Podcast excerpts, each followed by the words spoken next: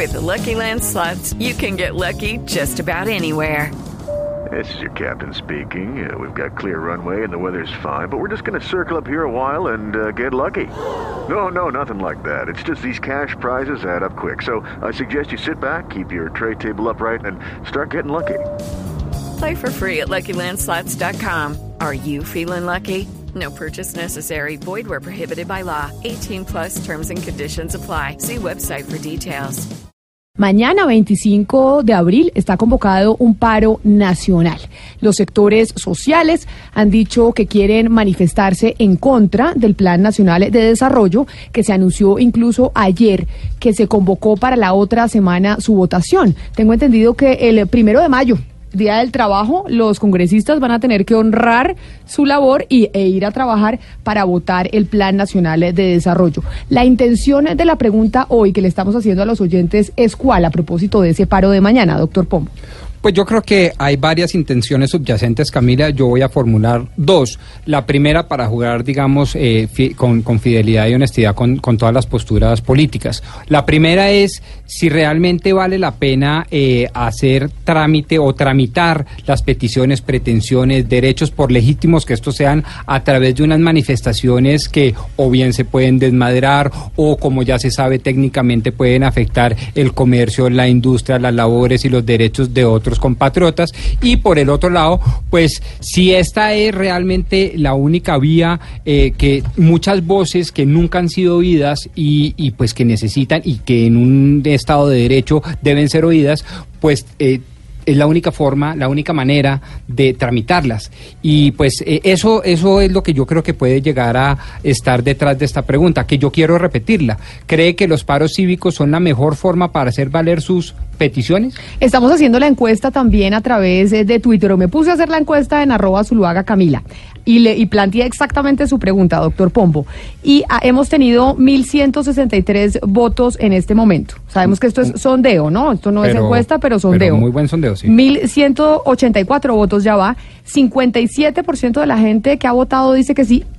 41% de la gente dice que no y el 2% de la gente dice que no sabe y no responde. La polarización, en todo siempre tenemos eh, polarización. Y aquí, pues, eh, claro que incluso el, eh, el, porcentaje a favor de que sí, de que la única manera de hacer valer los derechos es manifestándose, es bastante, es, es un poquito más alta, 57% frente a 41%. Sí, hay una diferencia que supera el margen de error y cualquier asomo de duda, pero yo, yo como siempre, cuando traemos estadísticas a la mesa, yo siempre invito a que se formulen dos o tres preguntas posteriores que pueden afectar esas estadísticas. La, segunda pregunta sería, Hugo Mario, por ejemplo, oiga, ¿y usted estaría de acuerdo en que las manifestaciones tuvieran, por ejemplo, unas pólizas de garantías para quienes comerciantes industriales... Pero los comerciantes tienen esas pólizas para frente a manifestaciones, claro, ellos pero, las pagan. Por eso, pero les cobran, no todos las tienen por un lado. Pero muchos sí. Sí, muchos sí, pero no todos. Yo diría que la minoría incluso. Pero bueno, supóngase que fuese la maravillaría, el deducible que no debe pagar. Segundo, la seguridad del comerciante, quien la debe proteger. Tercero, decimos, hay, hay, la seguridad del comerciante la tiene que proteger el Estado, porque básicamente el Estado es Estado en la medida que usted le garantice que tiene el dominio de la fuerza. Listo, perfecto. Y entonces hay otras. Eh, ¿Qué hacer con la institucionalidad formal? Es decir, el Consejo, la Junta Administradora Local, el Congreso de la República, que son instituciones constitucionalmente creadas para tramitar esas peticiones. O, por ejemplo, debemos sustituir la democracia representativa por la participativa en las calles. Es decir, yo no estoy tomando posición, estoy tratando de mostrar un abanico mucho más completo para que nuestros oyentes puedan participar con mayor información. Es, importante, Rodrigo, hacer la, la diferenciación, porque estoy, estoy notando una confusión entre los oyentes que están opinando.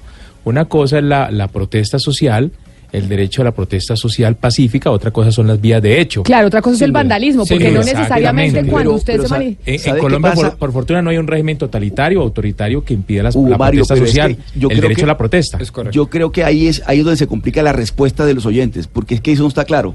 No está claro hasta cuándo la legítima, la legítima protesta, porque está inconforme por cualquier cosa, y la, la, la vía de hecho cuando se presenta la vía de hecho, yo no creo que la gente que está, ese 57% mm. que está expresándose ahora a favor, si se le dice, oiga, ¿usted está de acuerdo con que bloqueen las carreteras, que todo esto?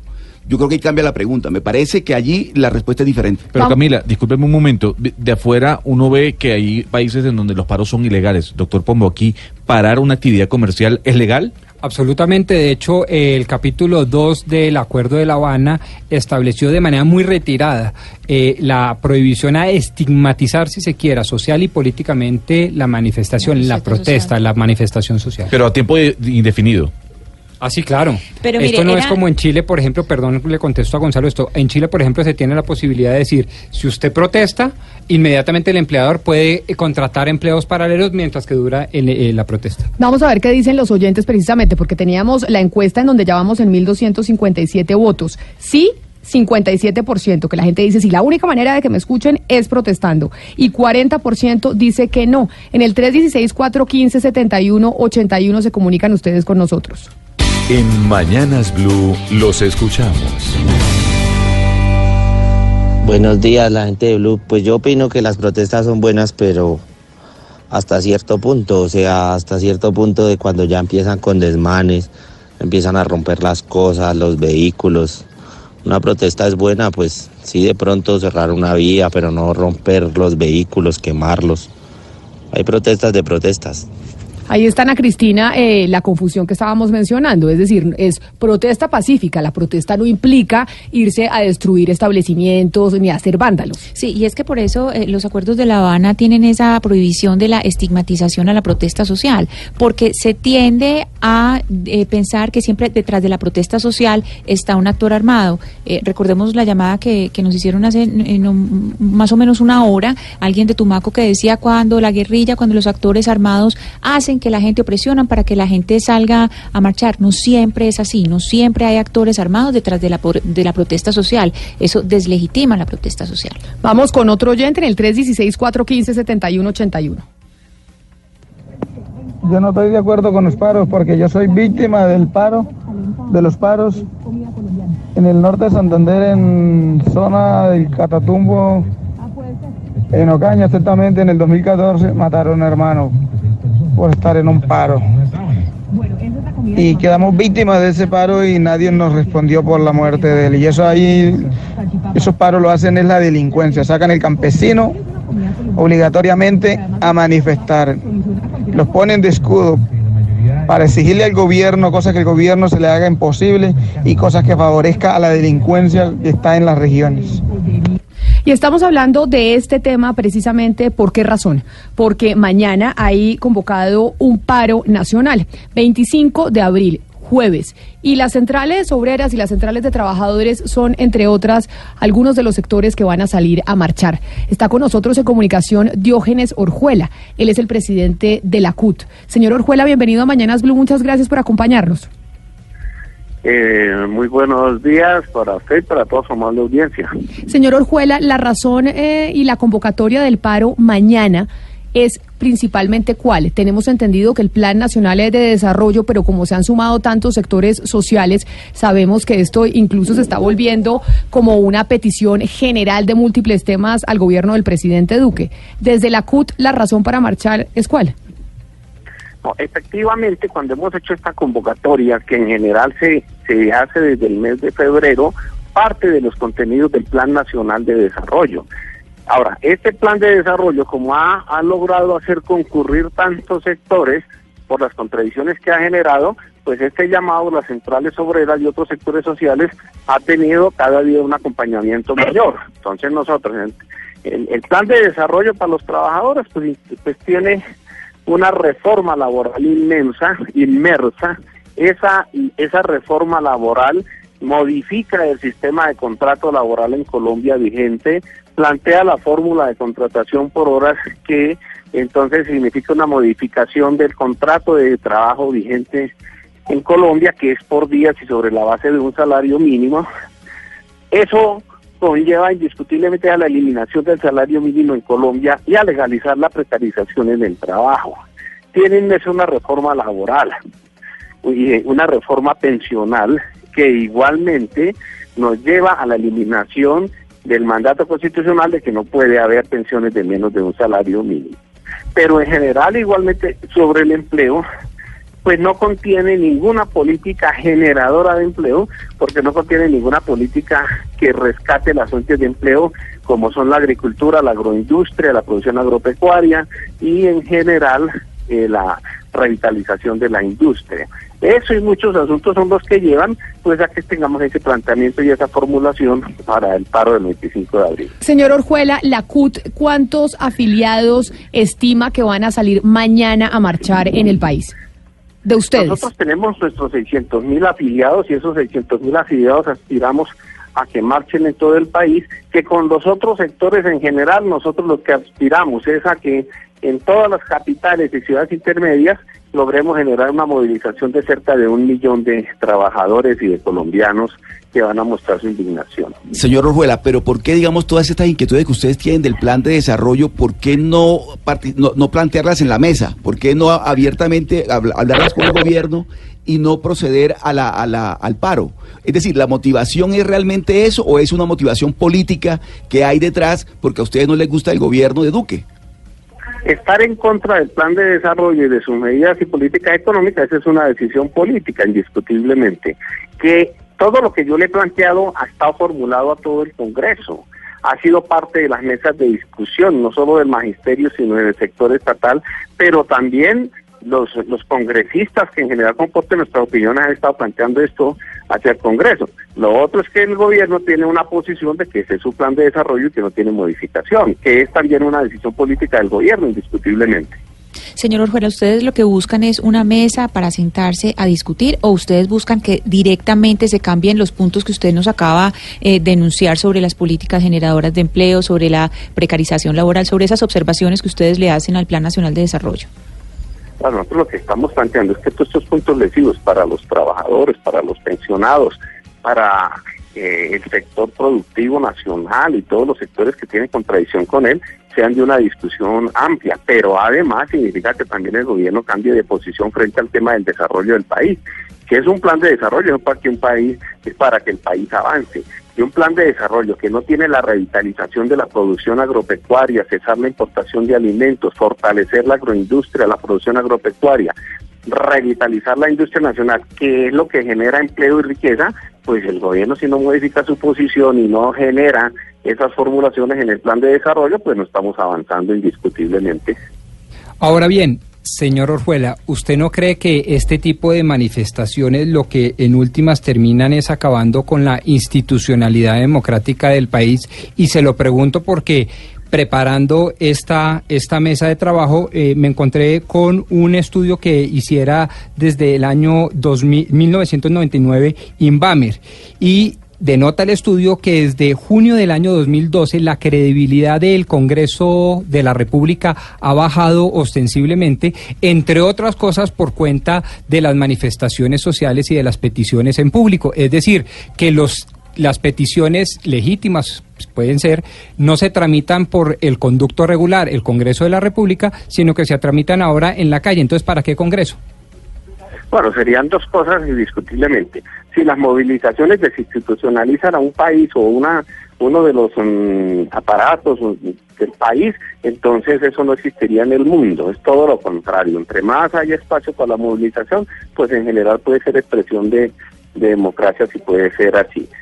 Eh, como segunda medida, si un Congreso está delegitimado ante, delegitimado ante un país, es un problema como ocurre con el Congreso colombiano, que es un Congreso que en general ha perdido su independencia frente al Ejecutivo, porque los colombianos hemos sido testigos que en general eh, nuestro Congreso, en el caso de Colombia, ha sido casi que un apéndice del Ejecutivo.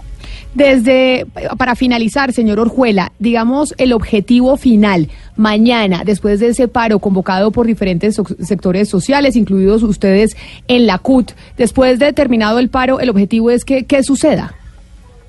Bueno, nosotros lo que queremos es generar igualmente una opinión general para que haya un debate nacional y un verdadero debate en el Congreso para construir un plan de desarrollo que de verdad tenga un resultado que sea que este, este país encamine hacia el progreso, hacia la generación de riqueza y hacia el desarrollo y no para que continúe en la condición de informalidad, de un país sin empleo, sin producción nacional, sin fuentes de riqueza y endeudándose cada vez más. Señor Orjuela, pero de lo que ustedes han visto hasta el momento del gobierno del presidente Duque, de las conversaciones e interacciones que han tenido con el gobierno, ¿ustedes creen que esta manifestación social sí va a generar algún tipo de cambio de- en, en el Plan Nacional de Desarrollo, ya que usted menciona que el legislativo históricamente ha sido un apéndice del Ejecutivo en nuestro país? Pues esperamos que eso suceda, esperamos que haya algún nivel de sensibilización, de lo contrario, pues el país seguirá y continuará movilizándose. Señor Diógenes Orjuela, presidente de la CUT, feliz tarde, muchas gracias por habernos acompañado. A ustedes, muy amables. Y no solo los trabajadores se van a movilizar mañana, también los estudiantes de educación superior. Estamos en comunicación con Julián Báez, él es el vocero nacional de la UNES, que es precisamente la Unión Nacional de Estudiantes de Educación Superior en el país. Julián, bienvenido a Mañanas Blue, gracias por atendernos. Muchas gracias por la invitación y claro, aquí estamos los estudiantes nuevamente eh, dispuestos a, a- escuchar a las personas y aclarar todas las dudas que hayan frente al paro cívico de mañana. Ustedes se suman al paro cívico de mañana 25 de abril. Las razones por las cuales ustedes, los estudiantes, van a salir a marchar es cuál. Acabamos de escuchar al presidente de la CUT y ellos tienen básicamente unas motivaciones laborales sobre unas reformas que se van a aplicar en el Plan Nacional de Desarrollo. Por la parte de los estudiantes, la motivación para salir a marchar es cuál. Digamos, lo primero es que si se hace el llamamiento a, a todas las universidades e instituciones del país para apoyar el paro cívico del 25 de abril, en términos de varias circunstancias que están sucediendo aún en la educación superior y que nos competen como estudiantes. Lo primero es en el marco de nuestro sector, digamos que lo que nosotros estamos viendo es que aún faltan, digamos, generar una transformación, no solo lo que generó el acuerdo nacional, sino una incidencia en un nuevo modelo de educación eh, superior y en general de, todo el sistema educativo. Y eso implica que si la educación superior no se ve fortalecida por una educación media y básica, que sigue profundizando, eh, digamos, una crisis de privatización, una crisis de formalización docente, pues la educación superior finalmente también va a ser afectada en términos de, de calidad, de cómo nuestros estudiantes están llegando, de cómo está esa conexión eh, educación básica, educación eh, superior. Básicamente lo que pedimos es que necesitamos dar un debate y una apertura frente a un nuevo modelo de educación en el país. Segundo elemento, digamos, después de la movilización del año pasado y nuestro paro nacional, se han venido agudizando muchas denuncias, muchas persecuciones a, a- a estudiantes, ya el tema de amenazas pues también se está, se está viendo. Entonces tenemos una, una petición de garantías eh, para la movilización y eh, la garantía de los derechos humanos para el movimiento social eh, en, lo concreto. Y lo último es frente a nuestro acuerdo nacional, eh, pues que realmente se cumplen un 100%, porque en el Plan Nacional de Desarrollo, digamos, todavía hay algunos elementos que no aparecen que fueron acordados en el 2018. Uno de ellos, eh, hay un presupuesto que viene de recursos apropia- de, apropiados y no eh, comprometidos, apropiados y no comprometidos. Y esto debe tener una habilitación legal, se nos dijo en su momento, en el 2018, que tenía que tener una habilitación legal para poder, poder ser usados por la educación, y esto no aparece en ninguna parte del Plan Nacional de Desarrollo. Además, la reforma integral al ICETEC, la reforma artículo 86 y 87, aparecen las bases del plan, pero no el, en el articulado. Entonces, tenemos una serie de circunstancias en el marco del acuerdo que aún no están completamente claras. Además de que el presupuesto eh, y su forma de distribución de lo que ganamos el año pasado, pues aún está en manos, digamos, de los rectores y el Ministerio de Educación. Y lo que nosotros requerimos es que hay- haya una incidencia real de los estudiantes y profesores en saber cómo se va a usar ese dinero, saber eh, cómo llega a todas las universidades. Las universidades regionales siguen siendo afectadas porque no, no les llega mucho presupuesto, digamos, del acuerdo eh, nacional y se sigue centralizando en las grandes de- del país y a manos, digamos, de los rectores. Señor Entonces, punto si, si nos devolvemos, si nos devolvemos un poco al año pasado y a lo que se acordó el año pasado, eh, hace unos segundos usted nos estaba diciendo sobre el modelo educativo y eso se había conversado. ¿Qué ha cambiado desde entonces hasta hoy para volver a discutir sobre el modelo educativo? ¿Cuál es ese cambio que ustedes están buscando? Ejemplo, digamos lo que nosotros ganamos es un presupuesto para cuatro años. Pero después de eso, nada, nada nos garantiza porque la ley 30 sigue vigente de que realmente vamos a tener un presupuesto digno para la educación. Eso por un tema presupuestal. Porque necesitamos una garantía permanente de una financiación que cubra las necesidades reales de, la educación superior, que año a año aumentan y entre cuatro años ya no va a ser lo que el acuerdo, digamos, nos da, sino pues será mucho más. Entonces, Sí, para es no claro, generar pero- nuevos escenarios de paro, Sí, pero usted me está respondiendo eh, sobre el presupuesto y yo le estoy preguntando sobre el modelo educativo, que usted me dice que quieren un cambio en el, en Sí. el modelo educativo, sí. pues claro, un elemento. Eh, el modelo educativo actual, digamos que fortalece elementos como el ICETEX y como programas que fortalecen la demanda en el país y no la oferta. ¿Sí? Por eso aparecen programas como Generación E, aparecen programas eh, de, de becas aún en el ICETEX que finalmente son créditos condonables. Y primer cambio, dinero 100% estatal directamente a las universidades a financiarlas totalmente. Y segundo elemento, que es un, un debate pues muy grande, es que las decisiones que se toman en las universidades no estén en manos de las directivas, sino estén en manos de la comunidad universitaria. Digamos, un, un elemento bastante importante porque podemos tener mucho presupuesto, pero al interior de las universidades pues siguen habiendo elementos de corrupción, de clientelismo o de desvío de recursos a, a cosas que realmente no necesitamos los estudiantes y los docentes. Julián, Entonces, digamos que es ustedes- un tema de modelo finalmente que vamos a tocar. ¿Ustedes cuántas personas eh, de ah, pues afiliadas o de estudiantes están esperando que salgan mañana a las calles en Colombia? Hablábamos con el presidente de la CUT, nos decía que ellos estiman que alrededor del país esperan que salgan un millón de trabajadores. ¿Ustedes los estudiantes tienen esos cálculos de cuánta gente esperan que salga mañana a marchar? digamos, nuestras, nuestras, nuestra coordinación ha girado en torno a, a- a que todas las ciudades del país y todas las regiones se movilicen. Eh, en, en la UNED pues somos aproximadamente 55 instituciones de, de, de educación superior y lo que tenemos calculado es que son más bien las ciudades los que, las que van a salir. Pero esperamos que sea eh, el nivel promedio de las movilizaciones, digamos, eh, estudiantiles, porque aparte de la educación superior, pues como jóvenes y futuros trabajadores, digamos, si hablamos por ejemplo de la pues cuando salgamos graduados, pues vamos a, a ser finalmente trabajadores. Claro, pero Julián, En Bogotá, por ejemplo, eh, de cada universidad eh, puedan salir alrededor de unas eh, 500, 600 personas Julián, de cada universidad. Una de las, de las preocupaciones que tienen incluso algunos compañeros míos aquí en la mesa de trabajo y los oyentes cuando nos responden la pregunta del día es que las manifestaciones a veces vienen ligadas de vandalismo. Y entonces, ¿cómo garantizar ustedes, por ejemplo, como líderes de la movilización estudiantil que mañana se suma a este paro cívico, que este paro pues no va a tener y no va a terminar en vandalismo, afectando al comercio, por ejemplo, en Bogotá al Transmilenio y en otras eh, ciudades del país también al transporte público? Claro, ahí lo que nosotros esperamos es que la policía no llegue a infiltrar y no llegue a provocar, digamos, las movilizaciones que siempre las iniciamos, digamos, llamando a toda la gente. Por ejemplo, acá en Bogotá, desde el sur, la idea es eh, salir desde las universidades, de los de la universidad distrital y encontrarnos con los demás sectores. Entonces, esperamos y nuestro compromiso es que vamos a llegar a los puntos, pero que la policía no infiltre y el SMAT no atente contra las movilizaciones, que es lo que ha sucedido, digamos, permanentemente, para que no haya, digamos, una afectación y finalmente las peticiones sean escuchadas. Y claramente el gobierno debe eh, saber que si se bloquean vías, es el mecanismo que nos ha tocado para que ese Plan Nacional de Desarrollo no se apruebe con tantos daños a los sectores populares del país. Es Julián Báez, vocero nacional de la Unión Nacional de Estudiantes de Educación Superior. Julián, gracias eh, por haber hablado con nosotros. Feliz día. Muchas gracias, que toda la ciudadanía nos acompañe el día de mañana en el paro cívico. Y no solo los trabajadores, los estudiantes se movilizarán mañana, también los profesores. Por eso nos acompaña Nelson Alarcón, presidente de FECODE. Señor Alarcón, bienvenido. Sí, muy buenas tardes, un saludo cordial y fraternal, eh, agradecerle por la gentileza y amabilidad y la oportunidad que nos dan, un saludo a todo su valioso equipo y a todos nuestros oyentes.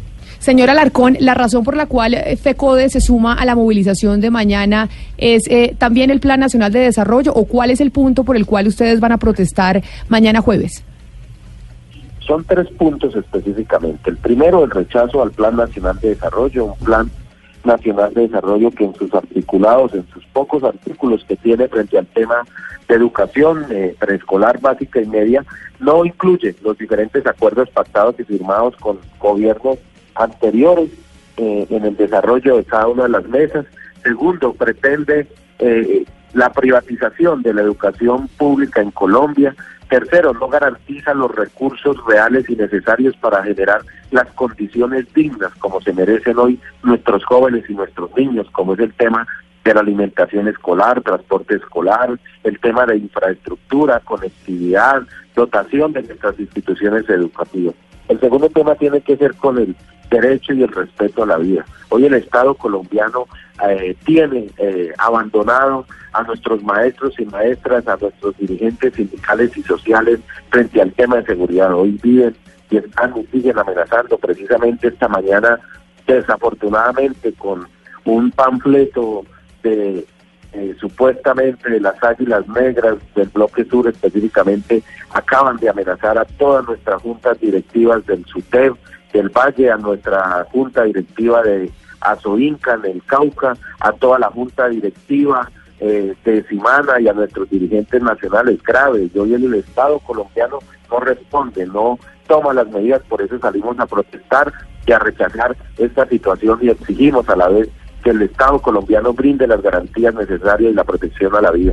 Y también el tema de la vida conexo con el servicio de salud. Hoy, para que el Estado, de una vez por todas, Ministerio de Salud, la Supersalud, Procuraduría General, Ministerio de Educación, Previsora, realmente haga cumplir el tema de los contratos para lo cual fueron, valga la redundancia, contratados cada uno de los prestados en las diferentes regiones. Hoy no están entregando los medicamentos, no están autorizando los procedimientos quirúrgicos, las citas, y entonces nosotros necesitamos, porque hoy se nos están muriendo nuestras familias, señora nuestros docentes, porque no tienen la, la decisión. Y el tercer punto... Perdóneme, perdóneme, lo, lo interrumpo en estos dos para seguir, porque si seguimos pues con el inventario de deudas que les debe el Estado, pues se nos agotará el programa.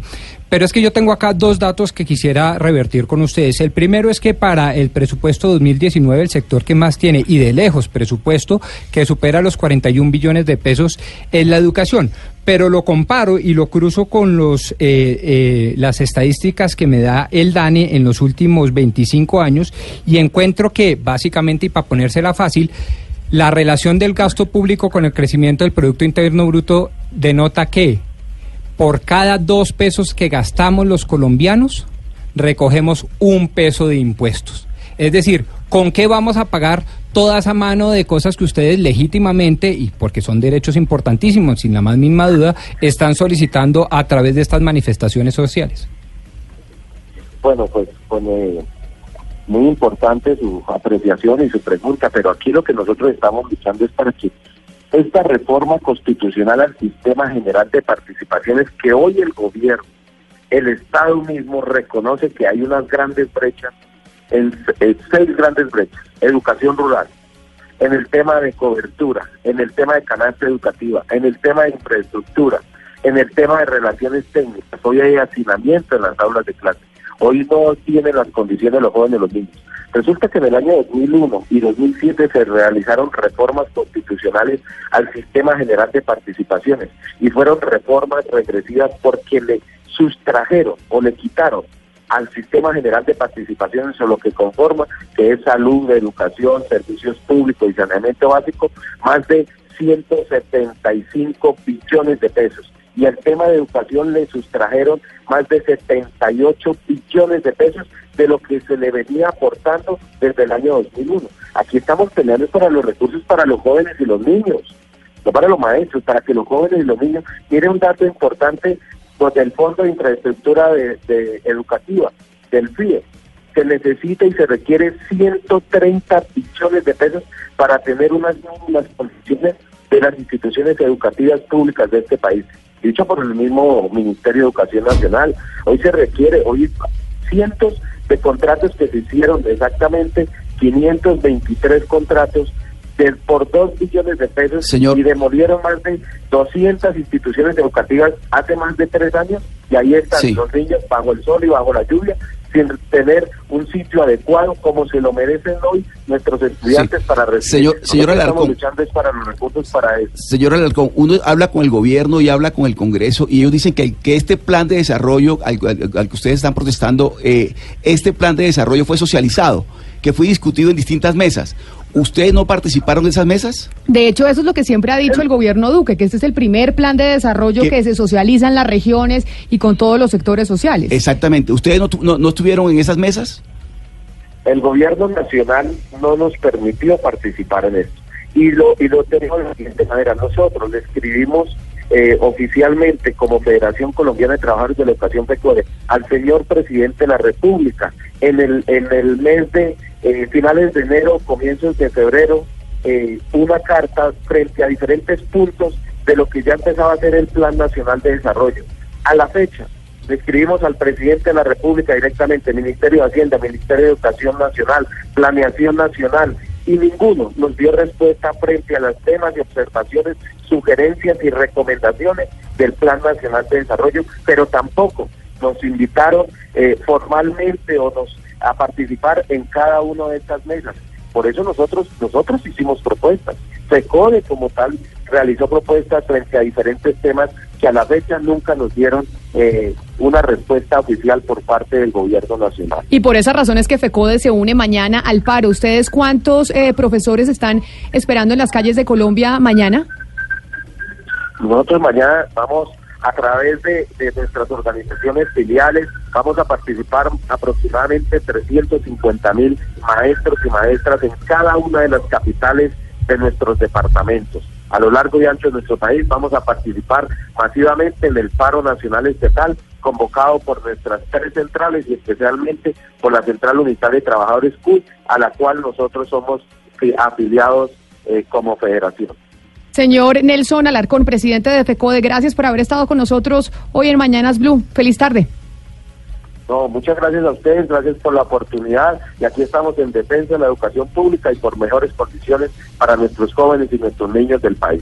A ojo de buen cubero, doctor Pombo, oyendo los números de la CUT, de FECODE, de los estudiantes, aproximadamente ellos por lo pronto esperan alrededor de dos millones de personas eh, saliendo a las calles mañana. Tal cual. Más de un millón y medio de personas son mis cuentas, sí. Fal- faltaron los indígenas, Camila, que están anunciando a través de sus redes sociales, eh, a través del Consejo Regional Indígena del Cauca, el mismo que organizó la Minga en la Vía Panamericana, que mañana se suman al paro, como lo habían dicho desde la fracasada reunión entre el presidente y- Claro, es que se acuerda que nos lo dijeron aquí. Claro, Lo claro. dijeron nosotros, no vamos a seguir bloqueando la vía panamericana, pero nos sumamos a los paro, al paro social el próximo 25 de Pero abril. Anuncian concentraciones en ciudades Cali, Bogotá, Medellín, Popayán y Manizales.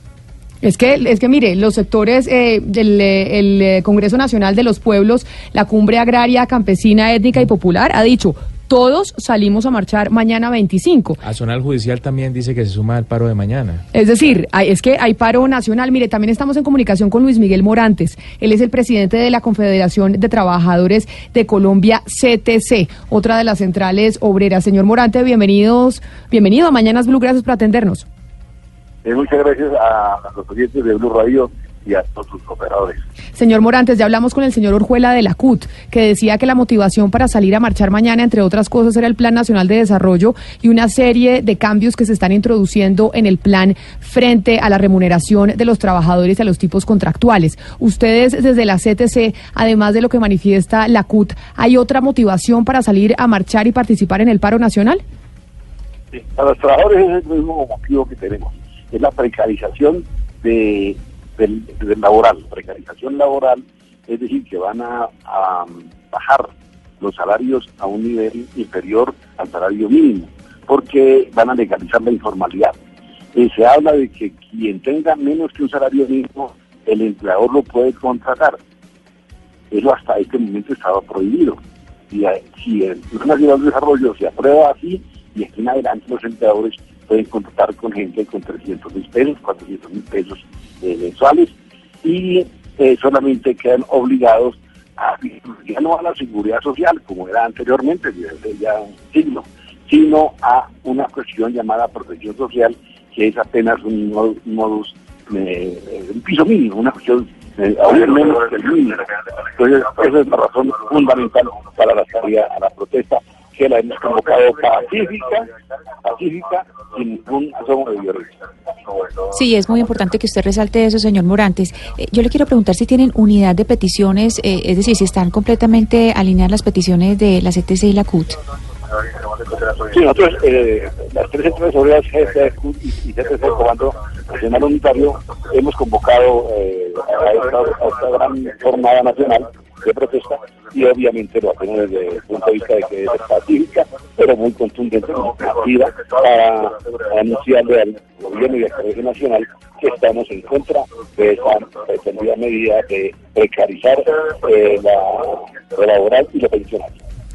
Señor eh, Morantes, le voy a pedir un favor, es que nos parece importante escucharlo, pero que le baje a su radio porque nos está quedando muy difícil escucharlo. Y creo que acá pues tenemos también eh, dudas y nos encantaría que nos explicaran ese tema eh, del salario, de la contratación por horas que se habla en el Plan Nacional de Desarrollo, que al final eso nos afecta a todos los que somos empleados.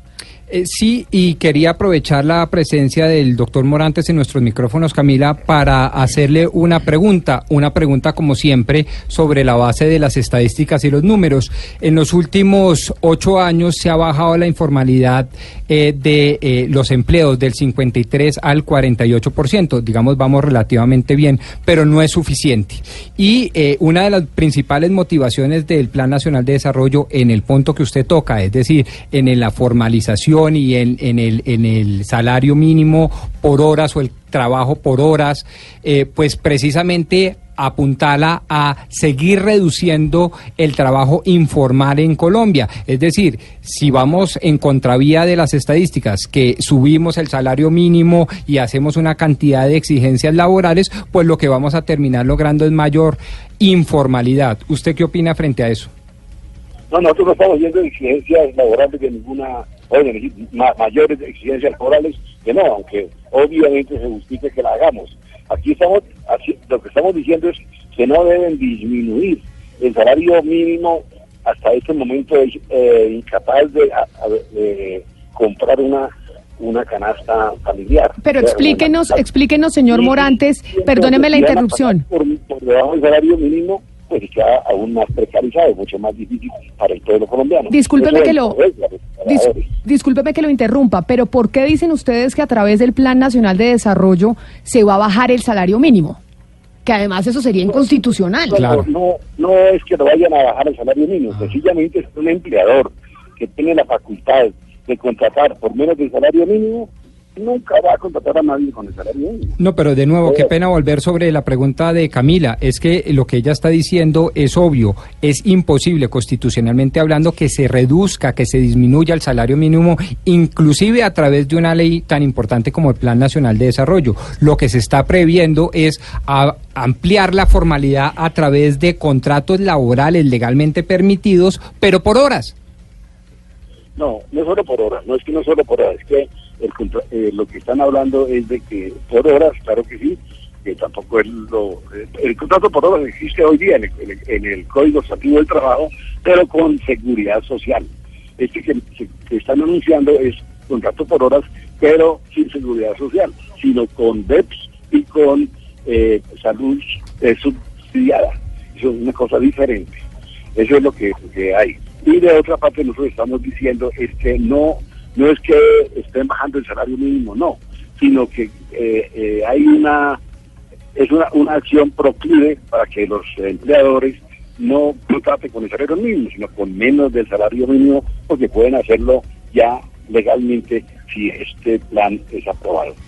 Luis Miguel Morantes, presidente de la Confederación de Trabajadores de Colombia, CTC. Gracias por habernos acompañado, habernos eh, dado sus explicaciones y motivaciones para la manifestación de mañana jueves. Feliz día.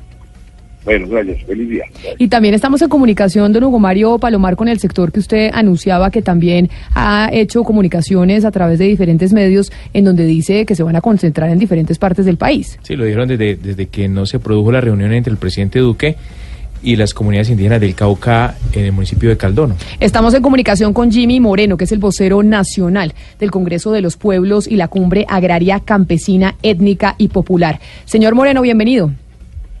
Eh, gracias, muy buenos días, para- buenas tardes para todos los oyentes de Blue Radio y por este espacio que nos ha permitido para socializar un poco nuestras motivaciones para convocar a esta movilización. Señor Moreno, hemos hablado con la CUT, con FECODE, con los estudiantes, con la CTC. Cada uno manifiesta eh, motivos distintos a la hora de salir a manifestarse, a, a manifestar mañana. Las, eh, los argumentos que ustedes presentan para movilizarse mañana jueves son cuáles, es decir, los campesinos eh, y pues y, y todas las organizaciones que usted representa. Bueno, sí, inicialmente eh, nosotros estamos bastante preocupados por todo este tema de lo que son los asesinatos y las judicializaciones de los líderes sociales en Colombia. Eso efectivamente se traduce en que en el país no hay garantías para que las comunidades salgan a estos ejercicios de movilización y no hay garantías para el desarrollo mismo de los trabajos de las organizaciones en los territorios. Nos preocupa aún más que de parte del gobierno nacional, de parte del fiscal general de la nación, del ministro de defensa, permanentemente se esté estigmatizando la protesta social y eso da pie para que los eh, actores armados y el mismo Estado colombiano pues atropelle a las comunidades que se están movilizando o pues que queremos parte de construcción de un país distinto. Pero señor, Igualmente hemos venido insistiendo en que el Plan Nacional de Desarrollo, además de los argumentos que se presentaban anteriormente, no está reconociendo el campesinado, esto no lo incluye dentro de su marco normativo, ni presupuestal, ni demás, y eso pues evidentemente pues está eh, reflejando que el gobierno nacional pues no tiene ningún tipo de voluntad en reconocer el campesinado como un sujeto social de derechos, pero además de eso pues reconocer todo el tema de las territorialidades campesinas.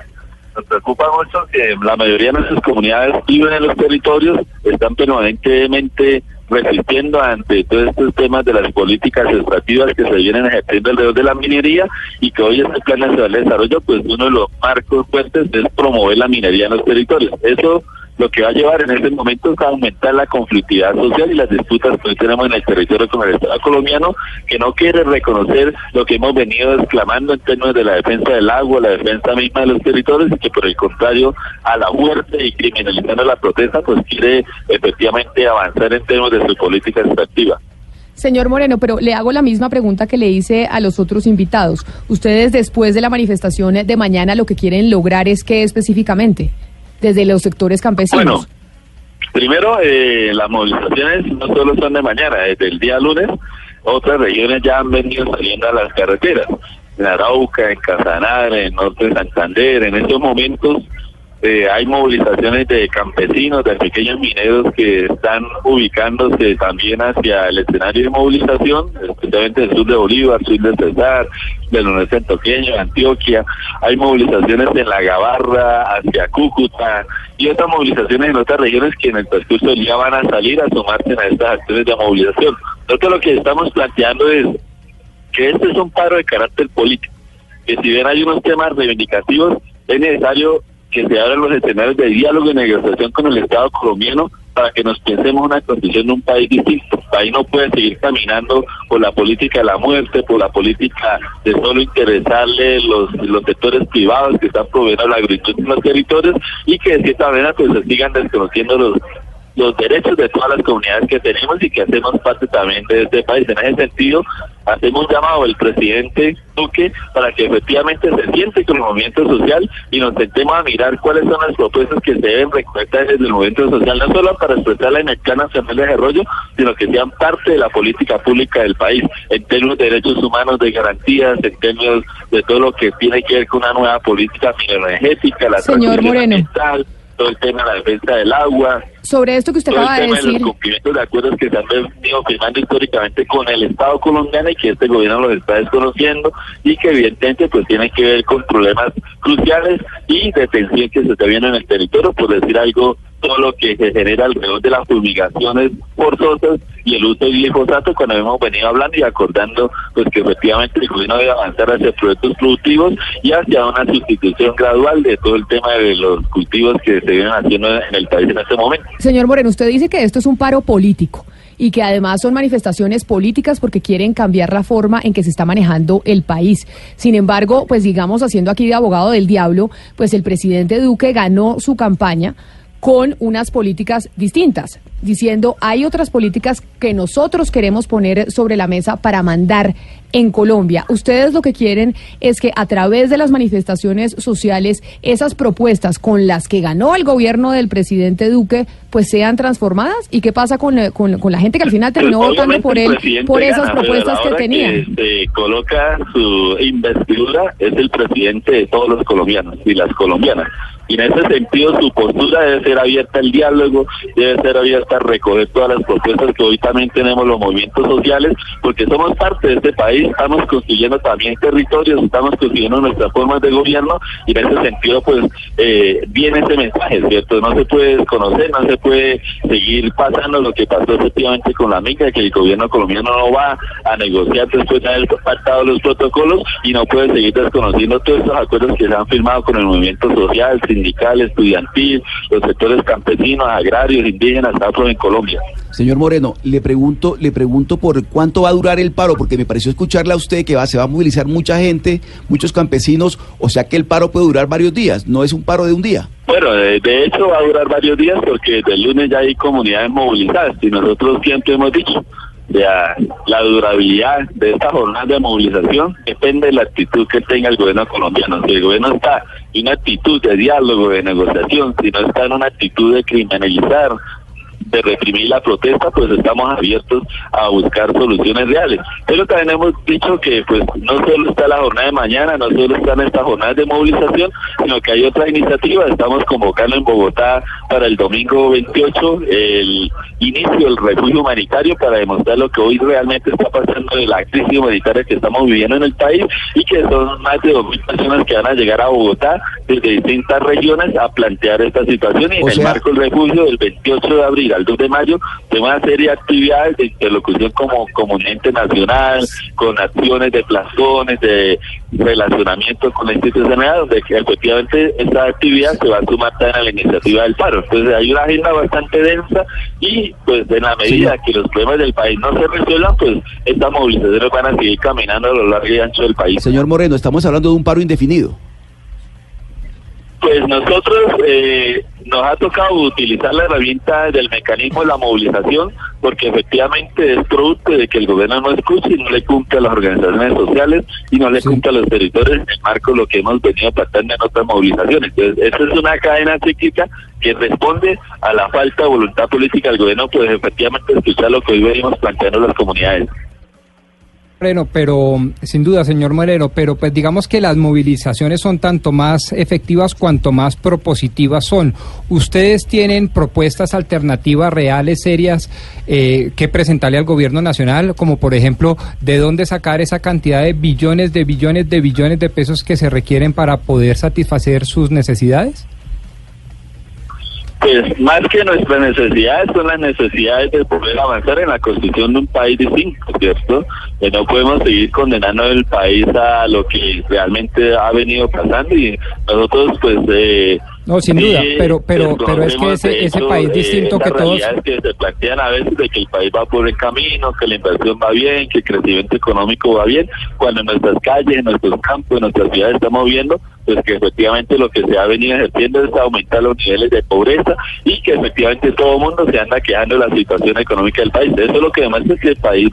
En ese sentido, nosotros, digamos, en el caso de la cumbre, nosotros desde el 2014 de las movilizaciones que hicimos, firmamos un pliego con el Colombiano, hemos venido jalonando mesas técnicas, mesas de conversación, pero siempre vemos que la voluntad política del Estado no lleva hacia ese cumplimiento de los acuerdos. No. En ese momento, frente al Plan Nacional de Desarrollo, construimos una ruta con el gobierno nacional, una ruta que se ratificó en el escenario la Mica del suroccidente, de la cual buscamos la posibilidad de construir unas proposiciones que efectivamente reconocieran el campesinado, reconocieran los acuerdos que habían venido haciendo.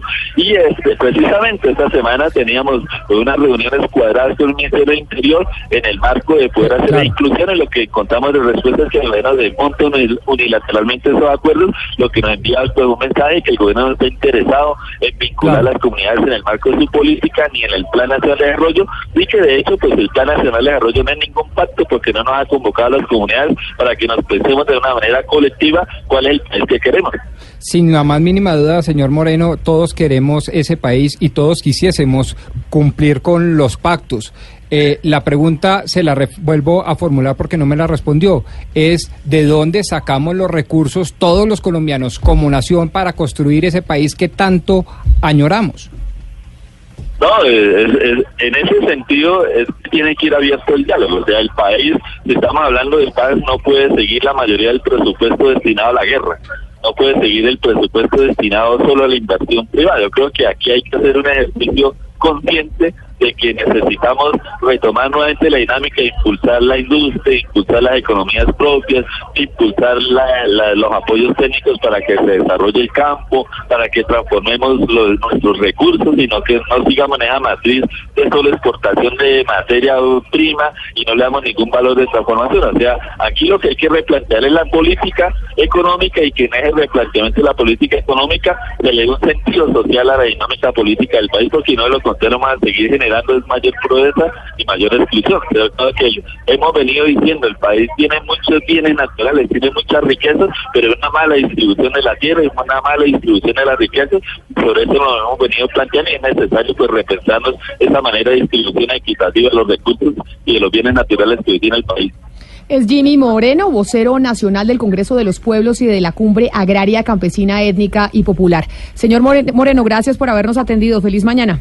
Feliz tarde ya. No, gracias a todos ustedes y estamos pendientes para seguir comentándole al país cómo vamos en estos escenarios de movilización. Claro que sí, mañana 25. Sí. Paro nacional, Hugo Mario. Me da pena, Camila, con los eh, organizadores del paro de mañana, pero se me hace que no va a pasar nada con el mismo.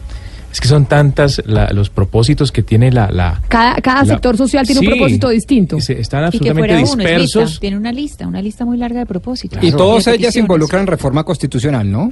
Pero to- digamos que sí hay un eh, propósito común que es Plan Nacional de Plan Desarrollo. Nacional de Cada uno Sí, con su esa es punto, excusa. pero el Plan Nacional de Desarrollo es, Todos coinciden en es, eso, ¿no? es la razón por la cual se sale a marchar. Es importante decir que hoy eh, hay marchas en Armenia, porque desde hace un mes se había planeado en Pereira que Dignidad Cafetera eh, iba a marchar hoy y eh, algunas personas iban a ir desde Cauca, iban a ir también desde Antioquia y hay algo bastante curioso y es que van a marchar cafeteros eh, o estaban para esta marcha cafeteros del suroeste y les digo, eh, compañeros, que es extraño eh, que vayan del suroeste porque es que el suroeste es el gran eh, fortín eh, uribista que tiene Antioquia, el fortín electoral. Ana Cristina, el tema cafetero es de verdad una de las bombas grandes que hay que atender pronto, prontamente, es el tema Y cafetero. por eso el señor Moreno nos decía, desde hace ya eh, algunos días hay manifestaciones. Esto no es que mañana va a ser el, Ayer el hubo- paro únicamente, sino que ya nos estamos Claro. movilizando en el Ayer país. hubo en, en Neiva, también cafeteros en Neiva.